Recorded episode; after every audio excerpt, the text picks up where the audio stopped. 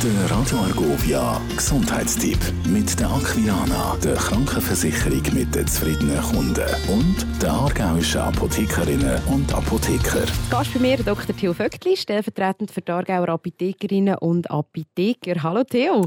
Nicole, hallo. Du siehst glücklich aus. Ja.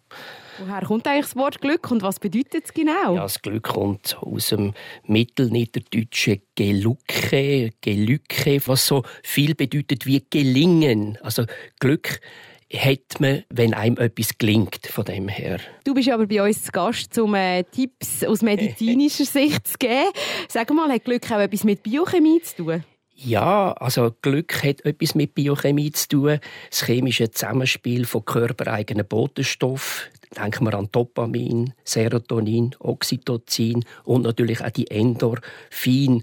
Also kann man ja auch äh, entsprechend auch therapieren. Es gibt ja sogenannte Serotonin-Wiederaufnahmehämmer und so weiter, wo auch nachher antriebssteigernd wirken und halt auch vielleicht unter Umständen glücklich machen aus einer Depression sich äh, raushelfen können. Kann man denn eigentlich auch als Glückspilz geboren werden?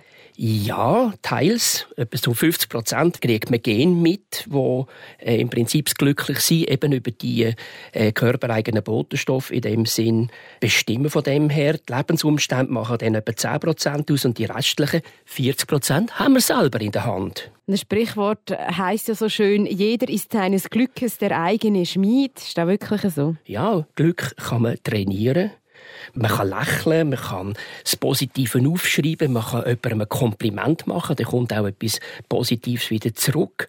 Oder zum Beispiel, im, äh, bevor es aufsteht, sich fünf Sachen überlegen, was mache ich heute Positives und sich auch vor allem Zeit nehmen und entspannen.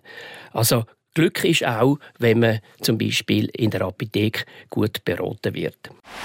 Der Gesundheitstipp mit der Aquilana, der Krankenversicherung mit den zufriedenen Kunden und der aargauischen Apothekerinnen und Apotheker. Radio